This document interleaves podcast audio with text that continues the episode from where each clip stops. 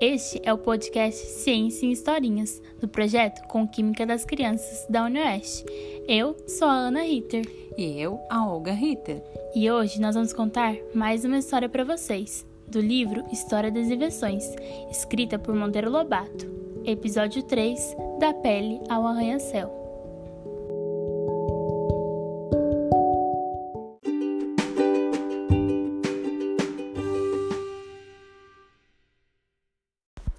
No dia seguinte, Dona Benta continuou: Meus filhos, todas as invenções humanas têm objetivo comum: poupar esforço, fazer as coisas com o mínimo trabalho possível.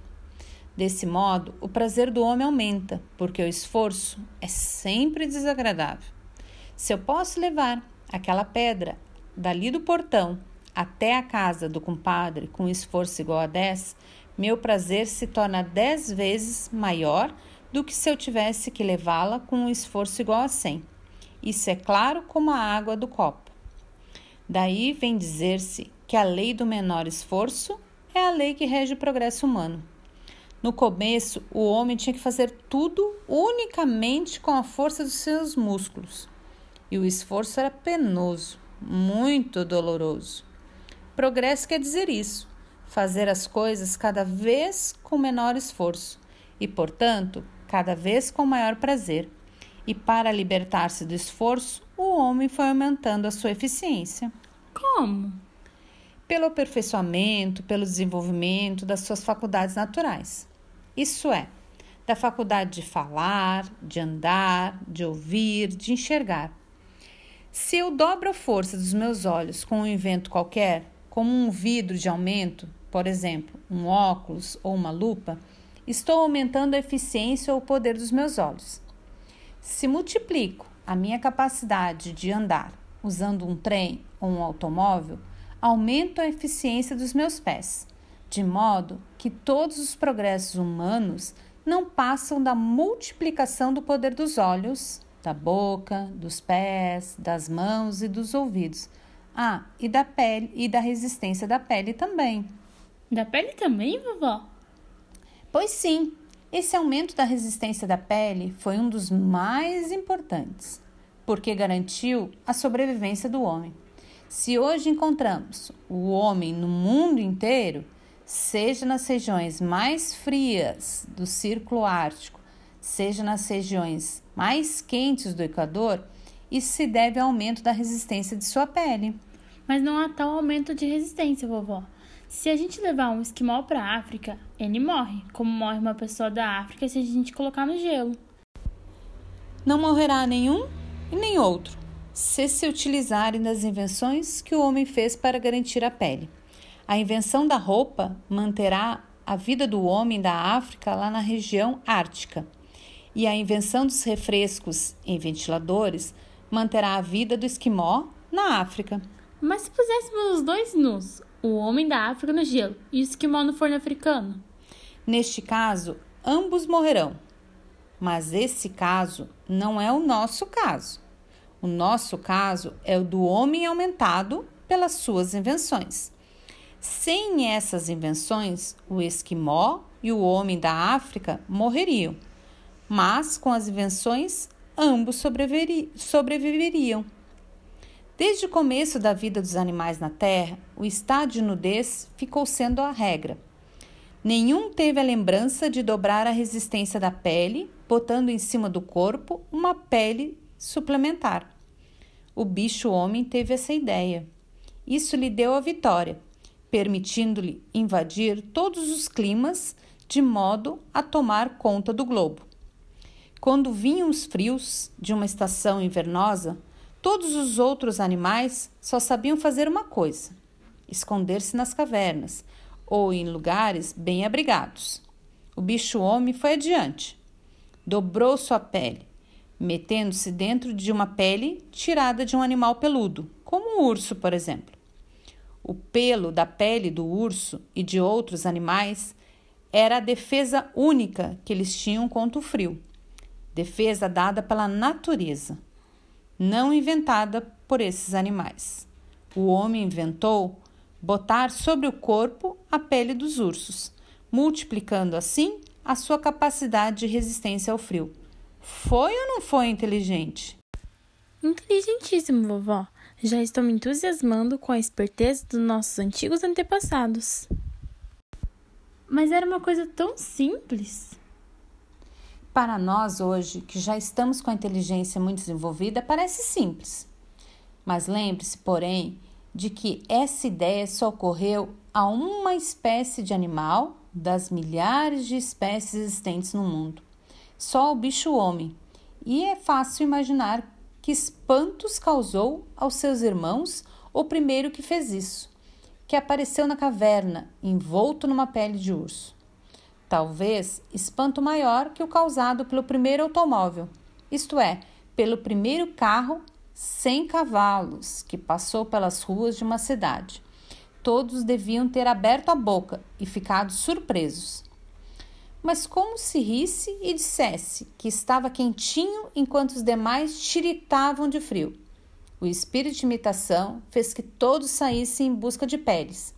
E desde então o homem trocou o estado de nudez pelo estado do vestido aumentando enormemente o poder de resistência da pele.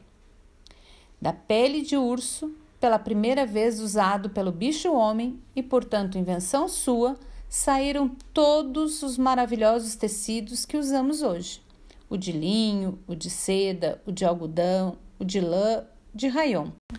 No começo, o vestuário era constituído somente de peles, nem sequer curtidas. Secavam-nas ao sol simplesmente e é fácil imaginar o horror dos guarda-roupas da época. Fedentina medonha. Com a umidade, as peles apodreciam, infeccionando as cavernas, e com o sol ressecavam-se, tornando-se incômodas e quebradiças. Isso fez que tratassem de descobrir coisa melhor que a pele crua. E desse, e desse tratar de descobrir veio toda a maravilha dos tecidos modernos. Antes de aparecerem esses tecidos, porém, o homem descobriu um meio de transformar a pele crua no que chamamos couro curtido. Sabe o que é curtir couros, Pedrinho? Sei, vovó, e já até já estive no curtume. Eles mergulham o couro cru num tanque d'água, misturado com tanino, e depois de vários dias de banho, o couro fica diferente, fica curtido. Não apodrece mais com umidade e torna-se macio. Que tanino é esse? O tanino é uma substância que existe em certas plantas. Lá no curtume que eu estive, eles usavam a casca de uma árvore chamada barbatimão, que é muito rica em tanino. Eu mordi um pedaço dessa casca. Tem um gosto ácido de banana verde. É que a banana verde contém muito tanino, pois os nossos antepassados fizeram logo essa invenção, tratando as peles cruas em banhos de tanino. Transformavam-nas em couro curtido que é macio e não apodrece. Todas as peles que usamos hoje são curtidas, mas a pele dos animais não bastava para vestir tantos homens que já havia. Além de que, em muitos pontos, as peles ficavam rareadas. Foi necessário descobrir substitutos. No Egito, os homens tanto experimentavam fazer tecidos desta ou daquela fibra de planta que por fim descobriram o linho. Chama-se linho a fibra de uma planta classificada pelos botânicos de Linum usitatissimum. A gente de lá não tinha como defender o corpo contra o frio, mas sim contra o calor, pois são regiões muito quentes. O linho resolveu o problema. Veste o corpo com toda a maciez e afasta o calor. Mas o que estou contando em meia dúzia de palavras? Quantos anos levou para ser realizado? Quantos milhares de anos levou o homem para usar peles, enquanto não achava substitutos? Eu calculo em 2.500 anos. Não seja boba, continue, vovó. Logo que um invento desses era feito, espalhava-se por toda parte, de modo que a aplicação do invento ia se espalhando.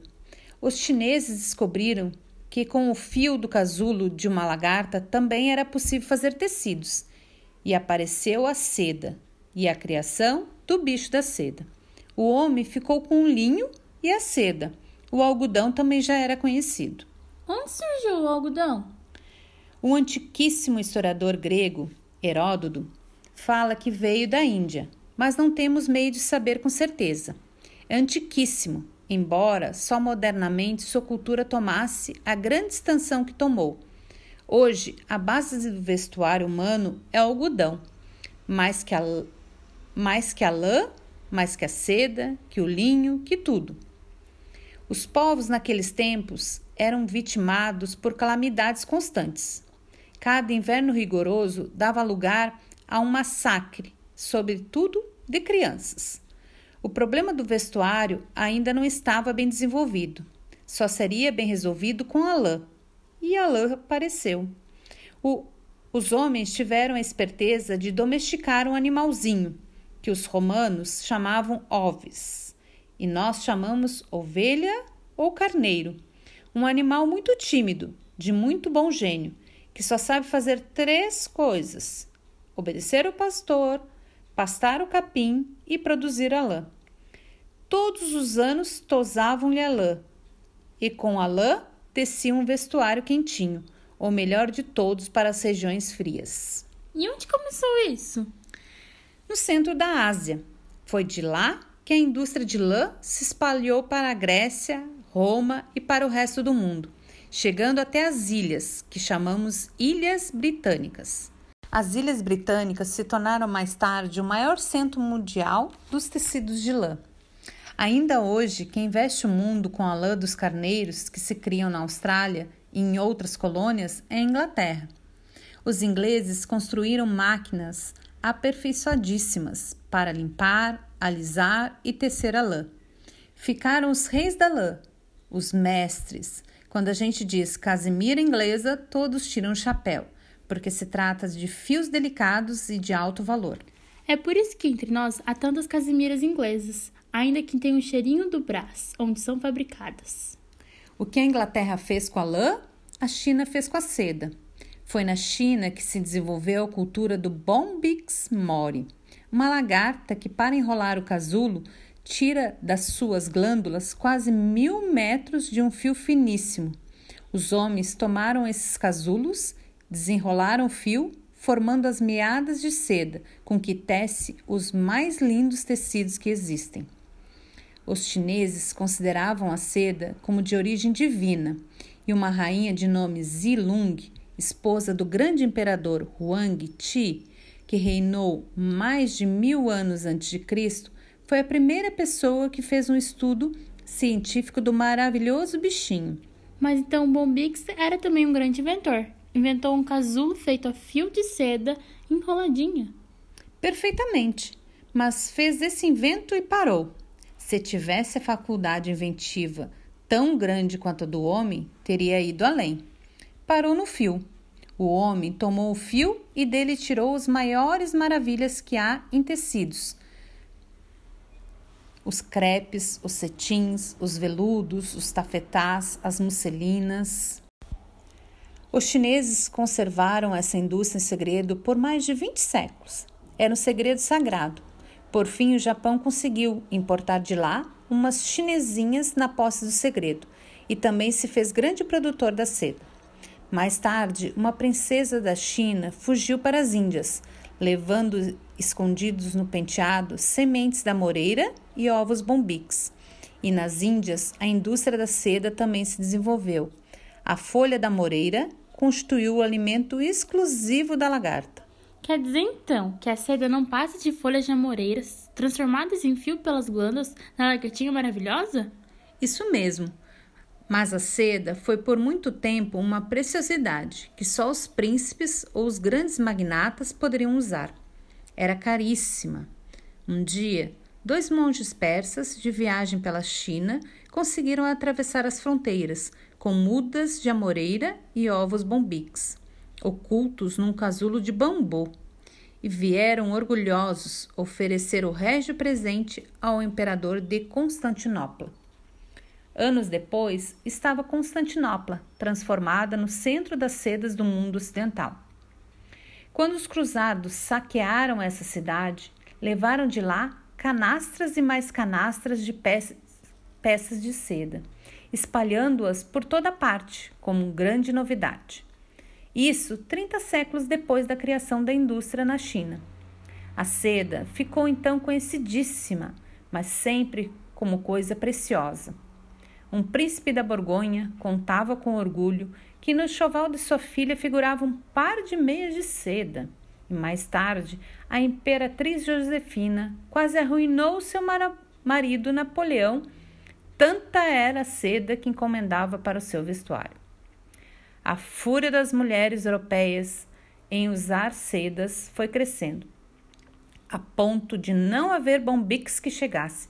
Seda, seda, seda! Era o grito universal dos elegantes. O gênio inventivo do homem, então, pôs-se em campo para resolver o problema. Tinha de inventar a seda artificial barata.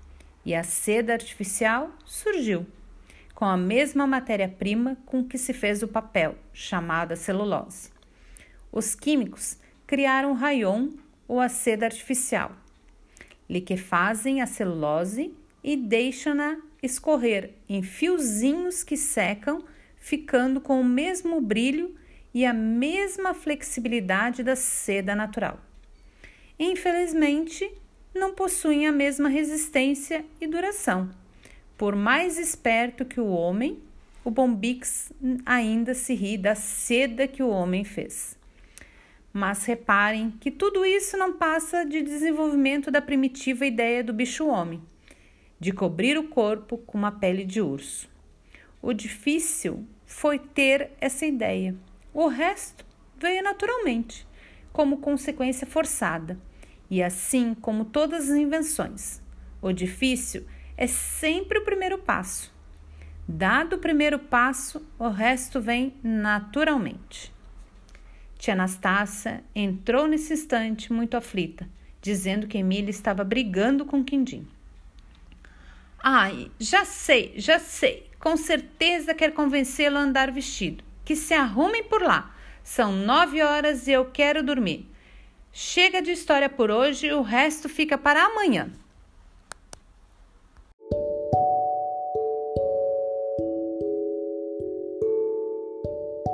Esta foi a história de hoje. Lembrando vocês que toda quarta-feira tem mais uma historinha. E não esqueçam de curtir e compartilhar com seus amiguinhos.